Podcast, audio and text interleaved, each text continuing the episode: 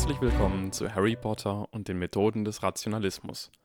Geschrieben von Eliasa Jutkowski, gelesen von Tillmann Glücks. Kapitel 29 Egozentrische Verzerrung Ein flaues Gefühl breitete sich neuerdings in Hermines Magen aus, wann immer sie andere Schüler über sich und Harry sprechen hörte. An diesem Morgen war sie in einer Duschkabine gewesen, als sie eine Unterhaltung zwischen Morag und Padma mit angehört hatte, die der letzte Tropfen war, der das Fass endgültig zum Überlaufen gebracht hatte. Sie glaubte langsam, dass eine Rivalität mit Harry Potter anfangen ein furchtbarer Fehler gewesen war. Wenn sie sich nur von Harry Potter ferngehalten hätte, hätte sie Hermine Granger sein können, der hellste Stern am akademischen Himmel von Hogwarts, die mehr Punkte für Ravenclaw verdiente als irgendjemand sonst. Sie wäre nicht so berühmt gewesen wie der Junge, der überlebte, doch sie wäre berühmt gewesen um ihrer selbst willen. Stattdessen hatte der Junge, der überlebte, eine akademische Rivalin, und ihr Name war Hermine Granger.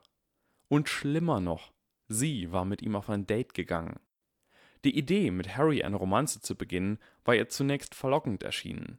Sie hatte solche Bücher gelesen, und wenn es irgendjemand in Hogwarts gab, der als Love Interest der Heldin in Frage kam, war es offensichtlich Harry Potter. Schlau, lustig, berühmt, manchmal unheimlich. Also hatte sie Harry zu einem Date mit ihr gebracht. Und nun war sie ein Love Interest für ihn. Oder noch schlimmer, eine der Möglichkeiten auf seiner Speisekarte.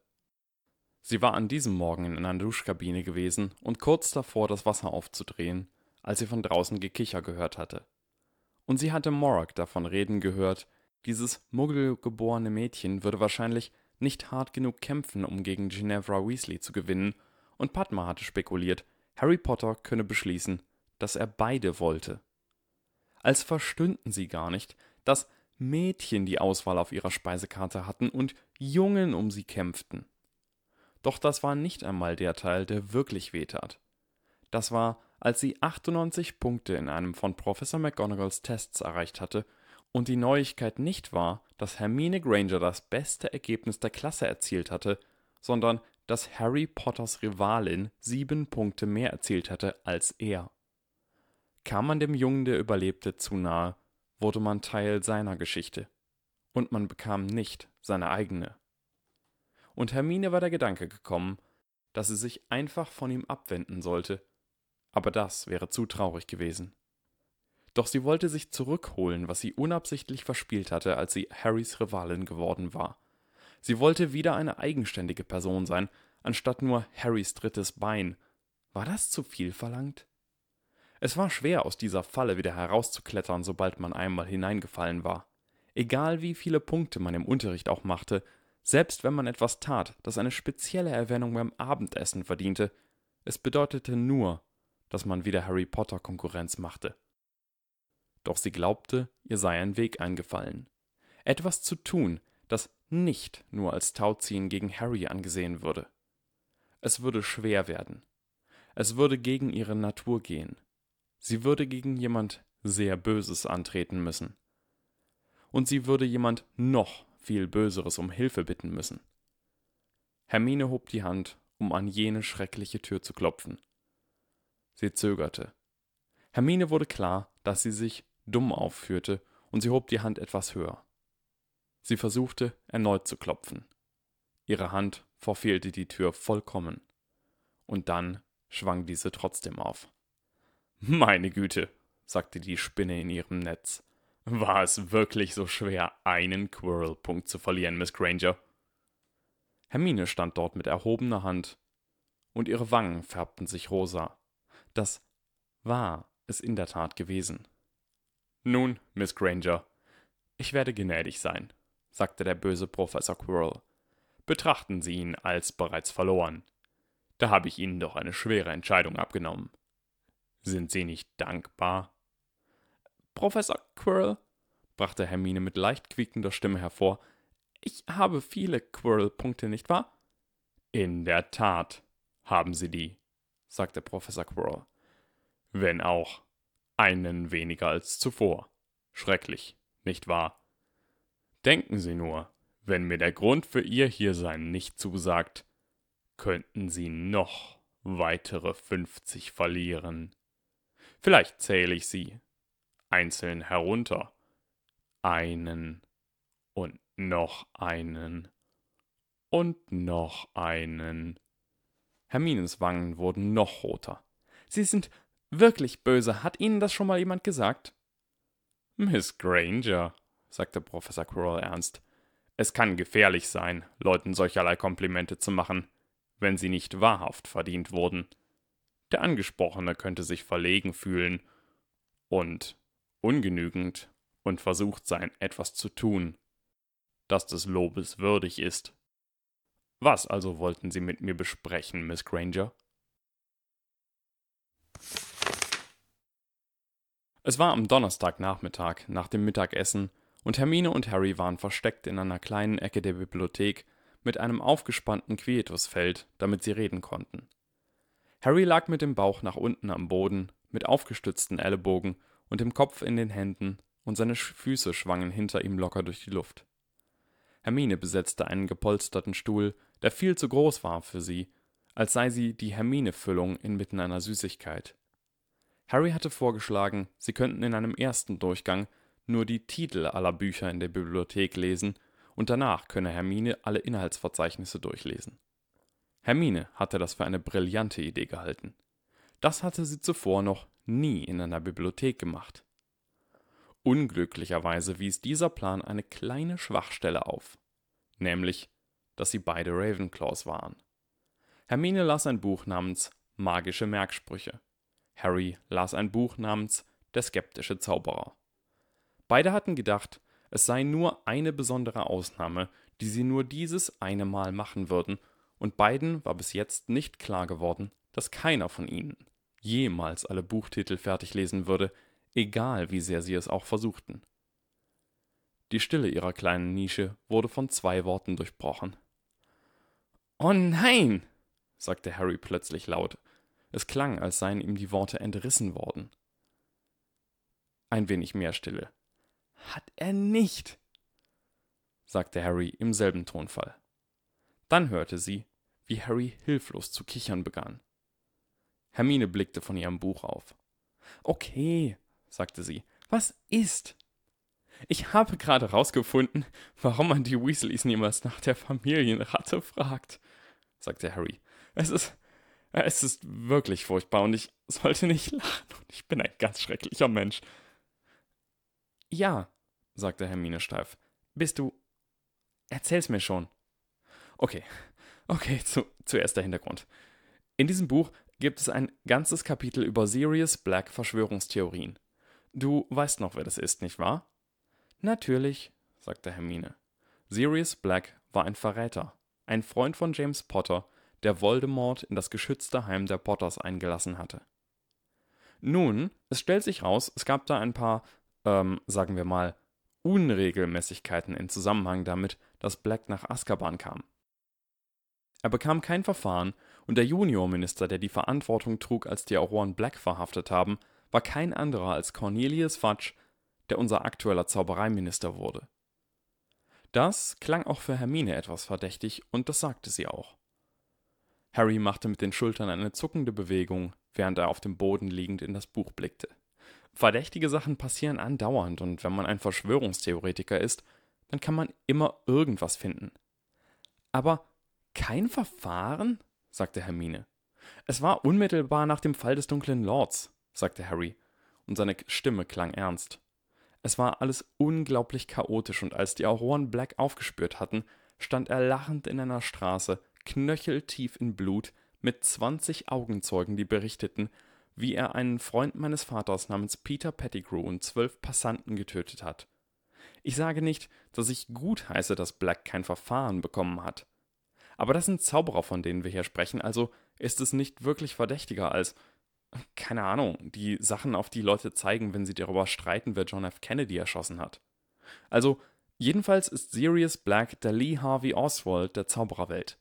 Es gibt alle möglichen Verschwörungstheorien darüber, wer meine Eltern an seiner Stelle wirklich verraten hat, und eine der beliebtesten ist Peter Pettigrew, und da wird es jetzt kompliziert. Hermine lauschte fasziniert. Aber wie kommt man von da zur Hausratte der Weasleys? Warte noch, sagte Harry. Ich komme gleich dazu. Nun, nach Pettigrews Tod kam heraus, dass er ein Spion für die Seite des Lichts gewesen war. Kein Doppelagent, nur jemand, der herumgeschlichen ist und Sachen rausgefunden hat. Darin war er schon als Teenager gut gewesen, selbst in Hogwarts stand er in dem Ruf, alle möglichen Geheimnisse rauszufinden. Die Verschwörungstheorie ist also, dass Pettigrew ein unregistrierter Animagus wurde, noch während er in Hogwarts war, der sich in etwas Kleines verwandeln konnte, das herumflitzen und Gesprächen lauschen konnte. Das Hauptproblem ist, dass erfolgreiche Animagi selten sind, und es als Jugendlicher zu schaffen, wäre wirklich unwahrscheinlich, also besagt die Verschwörungstheorie natürlich, dass mein Vater und Black ebenfalls unregistrierte Animagi waren. Und in dieser Verschwörungstheorie hat Peter Pettigrew selbst die zwölf Passanten getötet, die sich in seine kleine und Licht. Und in dieser Verschwörungstheorie hat Peter Pettigrew selbst die zwölf Passanten getötet, sich in seine kleine Animagus-Form verwandelt und ist geflohen. Nun, Michael Schirmer sagt, es gibt vier zusätzliche Probleme dabei. Erstens, Black war der einzige außer meinen Eltern, der wusste, wie man durch die Schutzzauber um ihr Haus gelangt. Harrys Stimme verhärtete sich leicht, als er das sagte. Zweitens, Black war als Verdächtiger von Anfang an wahrscheinlicher als Pettigrew. Es gibt Gerüchte, dass Black während seiner Zeit in Hogwarts absichtlich versucht hat, einen Schüler umzubringen, und er stammte aus dieser wirklich üblen Reinblüterfamilie. Bellatrix Black war praktisch seine Cousine. Drittens, Black war als magischer Kämpfer etwa 20 Mal so gut wie Pettigrew, auch wenn er nicht so schlau war. Das Duell zwischen ihnen wäre gewesen wie Professor Quirrell gegen Professor Sprout. Pettigrew bekam wahrscheinlich nicht mal die Chance, seinen Zauberstab zu ziehen, ganz zu schweigen davon, all die Beweise zu fälschen, auf denen die Verschwörungstheorie beruht. Und viertens, Black stand auf der Straße, lachend. Aber die Ratte? Sagte Hermine. Richtig, sagte Harry. Nun, um es kurz zu machen, Bill Weasley beschloss, die Hausratte seines kleinen Bruders Percy sei Pettigrew in Animagus-Form. Hermines Kinnlade klappte herunter. Ja, sagte Harry, man würde nicht unbedingt erwarten, dass der böse Pettigrew ein trauriges Leben im Verborgenen als Hausratte einer verfeindeten Zaubererfamilie führt.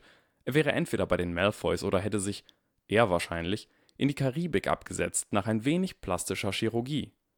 Jedenfalls, Bill setzt seinen Bruder Percy außer Gefecht, betäubt und schnappt sich die Ratte, schickt all diese Eulen mit Notfallnachrichten los. Oh nein, entfuhr es Hermine und schafft es irgendwie, Dumbledore, den Zaubereiminister und den Leiter der Aurorenzentrale zusammenzutrommeln. Hat er nicht, sagte Hermine. Und natürlich glauben sie, er ist verrückt, als sie ankommen, aber sie testen die Ratte trotzdem mit Veritas Oculum, nur um sicher zu gehen. Und was haben sie wohl entdeckt? Sie wäre gestorben. Eine Ratte? Du hast dir einen Keks verdient. Also haben sie den armen Bill Weasley ins St. Mungus geschleift, und es stellte sich heraus, er hatte einen ziemlich gewöhnlichen schizophrenen Zusammenbruch. Manchen Leuten passiert das einfach, besonders jungen Männern in dem Alter, in dem man bei uns aufs College gehen würde. Der Kerl war überzeugt, er sei 97 Jahre alt, wäre gestorben und durch einen Bahnhof in der Zeit zu seinem jüngeren Selbst zurückgereist. Und er hat wirklich gut auf die Antipsychotika angesprochen, und jetzt ist er wieder normal und alles ist wieder gut. Außer dass die Leute nicht mehr so viel über Sirius Black Verschwörungstheorien reden und man die Weasleys niemals nach der Familienratte fragt. Hermine kicherte ohnmächtig. Es war wirklich furchtbar und sie sollte nicht lachen, und sie war ein ganz schrecklicher Mensch. Was ich nicht verstehe, sagte Harry, nachdem er Kichern nachgelassen hatte, ist, warum Black Pettigrew aufspüren sollte, anstatt zu fliehen, so schnell er konnte. Er musste wissen, dass die Auroren hinter ihm her waren. Ich frage mich, ob sie den Grund aus Black herausbekommen haben, bevor sie ihn nach Azkaban brachten. Siehst du, Deswegen durchlaufen Leute, die absolut unbestreitbar schuldig sind, trotzdem das Rechtssystem und bekommen ein Verfahren. Dem musste Hermine zustimmen. Bald darauf war Harry fertig mit seinem Buch, während Hermine noch die Hälfte von ihrem vor sich hatte. Ihr Buch war sehr viel schwieriger als Harrys, doch trotzdem war es ihr peinlich. Und dann musste sie, magische Merksprüche zurück ins Regal stellen und sich losreißen, weil es Zeit für sie wurde, sich dem meistgefürchteten Unterricht in ganz Hogwarts zu stellen: Besenstiel reiten. Harry begleitete sie auf ihrem Weg dorthin, obwohl sein eigener Unterricht erst eineinhalb Stunden später begann, wie ein Kampfjet, der ein trauriges kleines Propellerflugzeug auf dem Weg zu seiner Beerdigung eskortierte. Der Junge sagte ihr mit leiser, mitfühlender Stimme auf Wiedersehen, und sie trat hinaus auf die grasbewachsenen Felder der Verdammnis. Dort gab es viel Gekreische und beinahe Stürze und Begegnungen mit dem Tod und dem Boden, der am völlig falschen Platz war, und die Sonne, die ihr in die Augen schien, und Morag, die um sie herumschwirrte, und Mandy, die sich für subtil hielt bei dem Versuch, immer in ihrer Nähe zu bleiben, um sie zu fangen, falls sie fiel, und sie wusste, dass die anderen Schüler sie beide auslachten, doch sie sagte nie etwas zu Mandy, weil sie wirklich nicht sterben wollte. Zehn Millionen Jahre später war der Unterricht vorbei und sie war wieder am Boden, da wo sie hingehörte, bis zum nächsten Donnerstag. Manchmal hatte sie Albträume, es wäre immer Donnerstag. Warum das jeder lernen musste, wenn man als Erwachsener doch einfach apparieren oder per Flohnetzwerk oder Portschlüssel reisen konnte, wo immer man hin wollte, war Hermine ein vollkommen unlösbares Rätsel. Niemand musste als Erwachsener tatsächlich auf Besenstielen reiten, es war, als würde man im Sportunterricht gezwungen, Völkerball zu spielen. Wenigstens besaß Harry den Anstand, sich angemessen dafür zu schämen, dass er gut darin war. Es war ein paar Stunden später und sie saßen im Lernzimmer von Hufflepuff, zusammen mit Hannah, Susan, Leanne und Megan. Professor Flitwick hatte, ungewöhnlich zurückhaltend für einen Lehrer, gefragt, ob sie diese vier vielleicht eine Weile bei ihren Hausaufgaben für Zauberkunst behilflich sein könnte, auch wenn sie keine Ravenclaws seien, und Hermine wäre vor Stolz fast geplatzt. Hermine nahm ein Stück Pergament, verschüttete etwas Tinte darauf, riss es in vier Teile, zerknitterte sie und warf die Stückchen auf den Tisch. Sie hätte es auch nur mit dem Zerknittern geschafft, doch all das ließ sie deutlich mehr wie Abfall aussehen, und das half, wenn jemand zum ersten Mal den Entsorgungszauber übte. Hermine schärfte Augen und Ohren und sagte: Okay, versucht es. Everto? Everto? Everto? Everto? Hermine glaubte, sie hatte noch nicht wirklich alle Probleme erfasst. Könnt ihr es alle nochmal versuchen? Eine Stunde später hatte Hermine festgestellt, dass erstens Leanne und Megan etwas nachlässig waren doch wenn man sie bat, etwas zu üben, dann taten sie es. Zweitens, Hannah und Susan fokussiert und getrieben waren, bis zu dem Punkt, da man sie bitten musste, langsam zu machen und locker zu werden und Sachen zu überdenken, statt sich so zu überanstrengen. Der Gedanke, dass diese zwei bald ihr gehören würden, war seltsam. Und drittens, sie mochte es wirklich, Hufflepuffs zu helfen. Im ganzen Lernzimmer lag eine sehr fröhliche Stimmung in der Luft. Als sie zum Abendessen ging, stellte sie fest, dass der Junge, der überlebte, ein Buch lesend darauf wartete, sie zu begleiten. Sie fühlte sich geschmeichelt und auch ein wenig besorgt, denn Harry schien nicht wirklich mit irgendwem zu reden, außer ihr. Wusstest du, dass es in Hufflepuff ein Mädchen gibt, die ein Metamorph-Magus ist? sagte Hermine, als sie Kurs auf die große Halle nahmen. Sie macht ihr Haar richtig rot, wie, also wie Stoppschildrot, nicht Weasley-rot, und als sie sich einmal mit heißem Tee bekleckert hat, hat sie sich in einen schwarzhaarigen Jungen verwandelt, bis sie es wieder unter Kontrolle hatte. Wirklich? Cool, sagte Harry und klang ein wenig abgelenkt. Ähm, Hermine, nur um sicher zu gehen, du weißt, dass morgen der letzte Tag ist, um sich für Professor Quirrells Armeen einzuschreiben, richtig? Ja, sagte Hermine. Die Armeen des bösen Professor Quirrell. Ihre Stimme klang ein wenig zornig obwohl Harry natürlich nicht wusste, wieso. Hermine, sagte Harry in verärgertem Ton, er ist nicht böse.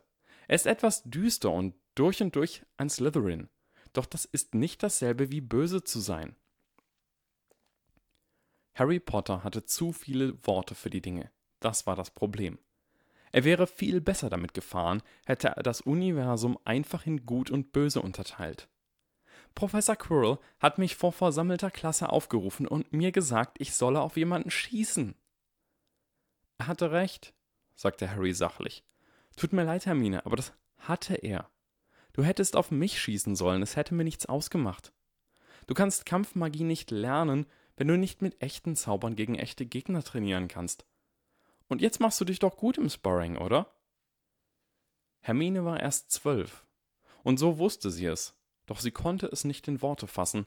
Sie wusste nichts zu sagen, das Harry überzeugen würde. Professor Quirrell hatte ein junges Mädchen vor aller Augen gezerrt und ihr befohlen, unprovoziert das Feuer auf einen Klassenkameraden zu eröffnen. Es spielte keine Rolle, ob Professor Quirrell recht hatte, dass sie es lernen musste.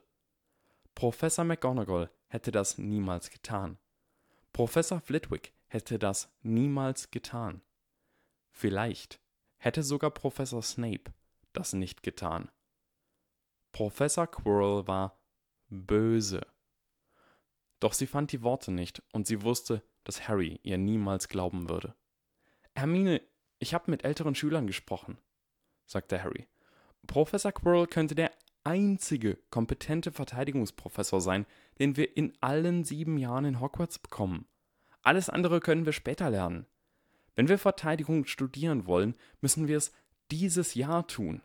Die Schüler, die sich für das außerschulische Zeug einschreiben, werden eine Menge lernen, weit über das hinaus, wovon das Ministerium glaubt, dass Erstklässler es lernen sollten. Wusstest du, dass wir den Patronuszauber lernen werden? Im Januar? Den Patronuszauber? sagte Hermine, und ihre Stimme hob sich überrascht. Ihre Bücher sagten, das war einer der lichtesten Zauber, die man kannte, eine Waffe gegen die dunkelsten Kreaturen, gewirkt mit reinen positiven Gefühlen. Das war nichts, wovon sie erwarten würde, dass der böse Professor Quirrell es unterrichtete oder den Unterricht dafür arrangierte, denn Hermine konnte sich nicht vorstellen, dass er den Zauber selbst beherrschte. Ja, sagte Harry, normalerweise lernen Schüler den Patronuszauber nicht vor dem fünften Schuljahr oder später. Doch Professor Quirrell sagt, die Lehrpläne des Ministeriums stammen von sprechenden Flubberwürmern und die Fähigkeit, den Patronuszauber zu wirken, hängt mehr von Gefühlen ab als von magischer Stärke. Professor Quirrell sagt, die meisten Schüler machen weit weniger, als sie können, und dieses Jahr wird er das beweisen. Der übliche Ton ehrfürchtiger Verehrung lag in Harrys Stimme, als er über Professor Quirrell sprach, und Hermine biss die Zähne zusammen und ging weiter. Eigentlich habe ich mich schon angemeldet, sagte Hermine mit etwas kleinerer Stimme. Erst heute Morgen, für alles, wie du gesagt hast. Wenn schon, denn schon, hieß es. Außerdem wollte sie nicht verlieren, und wenn sie gewinnen wollte, musste sie lernen. Dann bist du also bei den Armeen dabei? Harry klang plötzlich enthusiastisch. Oh, das ist klasse, Hermine. Ich habe die Liste meiner Soldaten schon zusammen, aber ich bin mir sicher, Professor Quirrell erlaubt mir noch einen mehr oder weniger zu tauschen. Ich trete nicht deiner Armee bei. Hermines Stimme war scharf. Sie wusste, die Annahme war einleuchtend, doch es ärgerte sie trotzdem. Harry blinzelte. Nicht der von Draco Malfoy sicherlich. Du willst also in der dritten Armee sein? Obwohl wir noch gar nicht wissen, wer der General ist? Harry klang überrascht und ein klein wenig verletzt, und sie konnte es ihm nicht vorwerfen, obwohl sie es ihm natürlich vorwarf, immerhin war das alles seine Schuld. Aber warum nicht in meiner? Denk mal drüber nach, schnappte Hermine, und vielleicht kommst du noch drauf. Und sie beschleunigte ihre Schritte und ließ Harry mit offenem Mund hinter sich zurück. Professor Quirrell, sagte Draco in seinem formellsten Tonfall, muss protestieren gegen ihre Ernennung von Hermine Granger als dritten General. Oh, sagte Professor Quirrell, in seinem Stuhl lässig und entspannt zurückgelehnt. Protestieren Sie los, Mr. Malfoy. Granger ist für diese Position ungeeignet, sagte Draco. Professor Quirrell tippte sich nachdenklich mit dem Finger an die Wange. Aber ja. Ja, das ist sie. Haben Sie noch andere Einwände? Äh, Professor Quirrell, sagte Harry Potter neben ihm, bei allem gebührenden Respekt für Miss Grangers außergewöhnliche schulische Talente und die Quirrell-Punkte, die sie in ihrem Unterricht zu Recht verdient hat, ihre Persönlichkeit ist nicht geeignet für eine militärische Führungsposition. Draco war erleichtert gewesen, als Harry zugestimmt hatte, ihn zu Professor Quirrells Büro zu begleiten. Es lag nicht nur daran, dass Harry offenkundig ein riesengroßer Lehrerliebling war, was Professor Quirrell anging. Draco hatte auch angefangen, sich zu sorgen, dass Harry tatsächlich mit Granger befreundet war. Es war jetzt schon eine Weile her und er hatte seinen Zug noch immer nicht gemacht. Aber das war schon besser. Ich stimme Mr. Potter zu, sagte Draco.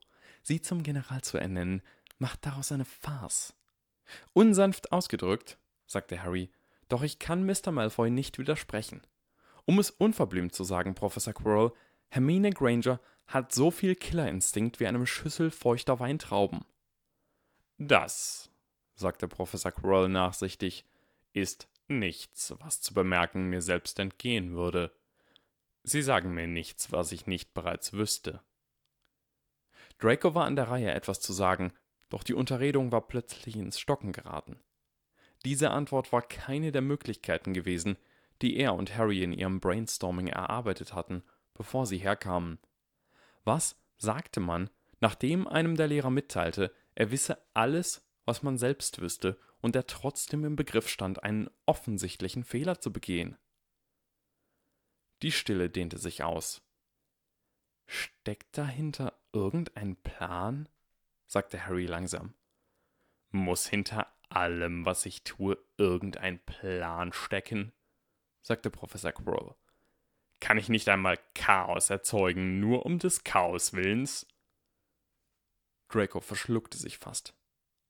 Nicht in ihrem Kampfmagieunterricht, sagte Harry mit ruhigem Gewissen. Andernorts vielleicht, doch nicht dort. Professor Quirrell hob langsam die Augenbrauen. Harry blickte fest auf ihn zurück. Draco erschauerte. Nun denn, sagte Professor Quirrell, keiner von Ihnen scheint eine sehr simple Frage zu berücksichtigen. Wen könnte ich anstelle von Miss Granger ernennen? Blaze Sabini, sagte Draco, ohne zu zögern. Irgendwelche anderen Vorschläge? sagte Professor Quirrell und klang deutlich amüsiert. Anthony Goldstein und Ernie Macmillan kam es ihm in den Sinn, bevor sein gesunder Menschenverstand einsetzte und alle Schlammblüter und Hufflepuffs ausschloss, egal wie aggressiv sie auch duellieren mochten. Also sagte Draco stattdessen: Was stimmt nicht mit Sabini? Ich verstehe, sagte Harry langsam. Ich nicht, sagte Draco. Wieso nicht Sabini? Professor Quirrell sah Draco an. Weil, Mr. Malfoy, egal wie sehr er es auch versucht, er niemals mit Ihnen oder Mr. Potter wird mithalten können. Der Schock brachte Draco ins Wanken. Sie können nicht ernsthaft glauben, dass Granger. Er spekuliert auf Sie, sagte Harry leise. Es gibt keine Garantie. Die Chancen stehen nicht einmal gut. Sie wird uns wahrscheinlich niemals einen guten Kampf liefern, und selbst wenn doch, wird sie Monate brauchen, um es zu lernen. Doch sie ist die einzige in unserem Jahrgang, die überhaupt eine Chance hat, uns eines Tages zu schlagen. Dracos Hände zuckten, doch er ballte sie nicht zu Fäusten. Als Unterstützer aufzutreten und dann einen Rückzieher zu machen, war eine klassische Unterminierungstaktik, also steckte Potter mit Granger unter einer Decke und das bedeutete. Aber Professor, fuhr Harry nahtlos fort, ich habe Sorge, dass Hermine der Posten als General einer Armee nicht gut tun wird. Ich spreche jetzt als Ihr Freund Professor Quirrell. Die Konkurrenz mag gut sein für Draco und mich, doch worum Sie sie bitten, ist nicht gut für Sie. Schon gut. Ihre Freundschaft für Hermine Granger ist Ihnen hoch anzurechnen, sagte Professor Quirrell trocken. Besonders, da Sie es fertigbringen, zur gleichen Zeit auch noch mit Draco Malfoy befreundet zu sein. Wahrlich eine Leistung. Das. Harry sah plötzlich nervös aus, was bedeutete, er war wahrscheinlich noch deutlich nervöser und Draco fluchte innerlich. Natürlich würde Harry Professor Quirrell nicht täuschen. Und ich bezweifle, Miss Granger würde ihre freundschaftliche Sorge zu schätzen wissen, sagte Professor. Und Licht, sagte Professor Quirrell. Sie hat mich um die Position gebeten. Ich kam nicht auf Sie zu. Harry blieb einen Moment lang still. Dann schoss er Draco einen schnellen Blick zu, entschuldigend und warnend zugleich, der besagte Tut mir leid, ich habe mein Bestes gegeben und wir lassen es besser gut sein. Bezüglich dessen, es würde ihr nicht gut tun, fuhr Professor Quirrell nun fort. Ein leichtes Lächeln spielte um seine Lippen. So vermute ich. Die Lasten ihrer Position dürften ihr um einiges leichter fallen, als sie beide glauben, und sie wird sehr viel schneller einen guten Kampf liefern, als sie glauben. Harry und Draco keuchten beide auf vor Entsetzen. Sie verraten Sie doch wohl nicht, sagte Draco völlig fassungslos. Ich hab mich nie dafür angemeldet, gegen Sie anzutreten, sagte Harry. Das Lächeln, das Professor Quirrells Lippen umspielte, wurde breiter. Wie es der Zufall will, habe ich tatsächlich angeboten, Miss Granger einige Vorschläge für ihre ersten Schlachten zu unterbreiten. Professor Quirrell, sagte Harry. Oh, keine Sorge, sagte Professor Quirrell. Sie hat abgelehnt, genau wie ich es erwartet hatte. Dracos Augen verengten sich. Meine Güte, Mr. Potter, sagte Professor Quirrell. Hat Ihnen noch niemand gesagt, dass es unhöflich ist, Leute anzustarren? Sie werden jedoch nicht insgeheim auf andere Weise behilflich sein, oder? Würde ich das tun? sagte Professor Quirrell. Ja, sagten Draco und Harry gleichzeitig. Ihr Mangel an Vertrauen verletzt mich. Nun denn, ich verspreche, General Granger in keiner Weise zu helfen, von der Sie beide nicht wissen. Und nun schlage ich vor, Sie wenden sich Ihren militärischen Belangen zu.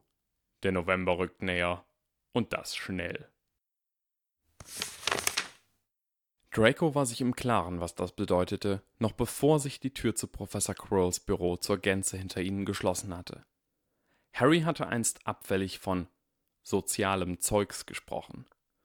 Und nun war das Dracos einzige Hoffnung. Lass es ihn nicht merken, lass es ihn nicht merken. Wir sollten General Granger zuerst angreifen und sie aus dem Weg schaffen, sagte Draco. Nachdem wir sie zerquetschen, können wir uns selbst miteinander messen, ohne Ablenkung. Das scheint ihr gegenüber aber nicht fair zu sein, oder? sagte Harry nachsichtig. Was kümmert's dich? sagte Draco. Sie ist deine Rivalin, richtig? Dann, mit genau der richtigen Note von Misstrauen in der Stimme, sag mir nicht, du magst sie langsam. Wirklich, nachdem du so lange ihr Rivale warst. Bei den Gründern nein, sagte Harry. Was soll ich sagen, Draco? Ich habe einfach einen natürlichen Sinn für Gerechtigkeit. Granger ebenfalls, wie du weißt. Sie hat sehr feste Ansichten, was Gut und Böse betrifft, und wahrscheinlich wird sie sich zuerst auf das Böse stürzen. Und mit einem Namen wie Malfoy bettelt man geradezu darum, nicht wahr? Verdammt! Harry, sagte Draco und klang verletzt und vielleicht ein wenig herablassend. Willst du nicht fair gegen mich kämpfen? Du meinst, statt dich anzugreifen, nachdem du bereits einige deiner Truppen beim Sieg gegen Granger verloren hast? sagte Harry. Oh, ich weiß nicht. Vielleicht, wenn es mich irgendwann langweilt, einfach nur zu gewinnen, dann versuche ich es mal mit dieser Fair-Sache. Vielleicht wird sie auch dich angreifen, sagte Draco. Du bist ihr Rivale. Aber ihr freundlicher Rivale, sagte Harry mit einem bösen Grinsen. Ich habe ihr ein nettes Geburtstagsgeschenk gekauft und alles. Man sabotiert seine freundlichen Rivalen nicht einfach so. Was ist damit die Chance eines Freundes auf einen fairen Kampf zu sabotieren? sagte Draco aufgebracht. Ich dachte, wir wären Freunde. Lass mich das anders formulieren, sagte Harry. Granger würde einen freundlichen Rivalen nicht sabotieren, aber deshalb, weil sie den Killerinstinkt einer Schüssel feuchter Weintrauben hat. Du würdest. Und wie du das würdest. Und weißt du was? Ich auch. Verdammt! Wäre das ein Theaterstück gewesen, hätte an dieser Stelle dramatische Musik eingesetzt. Der Held, tadellos gewandet in einem grün getrimmten Umhang, mit perfekt gekämmtem weißblonden Haar, trat der Schurkin gegenüber. Die Schurkin, zurückgelehnt in einem schlichten hölzernen Stuhl, mit klar erkennbaren Hasenzähnen und kastanienbraunen Locken, die über ihre Wangen fielen, begegnete dem Helden. Es war Mittwoch, der 30. Oktober, und die erste Schlacht würde am Sonntag beginnen. Draco stand in General Grangers Büro. Und Licht. Draco stand in General Grangers Büro, einem Raum von der Größe eines kleinen Klassenzimmers. Draco war nicht ganz sicher, warum die Büros aller Generäle so groß waren. Ein Stuhl und ein Schreibtisch hätten ihm genügt. Ihm erschloss sich nicht einmal, warum die Generäle überhaupt Büros benötigten. Seine Soldaten wussten, wo er zu finden war.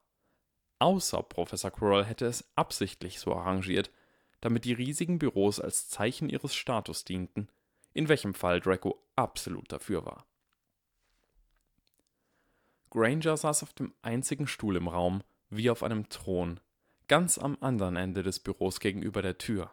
Ein langer Tisch erstreckte sich in der Mitte des Raums zwischen ihnen, und vier kleinere, kreisrunde Tische waren über die Ecken verstreut, doch es gab nur diesen einen Stuhl, ganz am anderen Ende. An der Wand des Raums entlang erstreckten sich Fenster, und ein Sonnenstrahl erschien an der Spitze von Grangers Kopf, glühend wie eine Krone. Es wäre nett gewesen, wenn Draco gemessen hätte voranschreiten können. Doch es war ein Tisch im Weg, und Draco musste schräg darum herum, und es gab keinen guten Weg, dies auf dramatische und würdevolle Weise zu bewerkstelligen. War das Absicht gewesen? Wenn es sich um Vater gehandelt hätte, mit Sicherheit. Doch das hier war Granger. Also sicher nicht. Er konnte sich nirgendwo hinsetzen, und Granger war auch nicht aufgestanden. Draco verbannte die Empörung zur Gänze aus seinem Gesicht. Nun, Mr. Draco Malfoy, sagte Granger, sobald er vor ihr stand. Sie haben um eine Audienz bei mir gebeten, und ich war so gütig, sie zu gewähren. Was ist Ihr Begehr? Komm doch mal zu Besuch ins Herrenhaus der Malfoys. Mein Vater und ich würden dir gern ein paar interessante Zaubersprüche zeigen. Ihr Rivale, Potter, ist mit einem Angebot an mich herangetreten, sagte Draco und setzte eine ernste Miene auf. Es macht ihm nichts aus, gegen mich zu verlieren. Doch würden Sie gewinnen, wäre es eine Demütigung für ihn. Daher will er sich mit mir zusammenschließen und Sie unverzüglich auslöschen, nicht nur in unserer ersten Schlacht, sondern in allen von ihnen.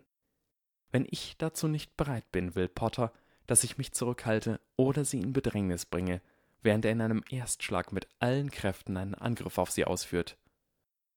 Ich verstehe, sagte Granger und sah überrascht aus.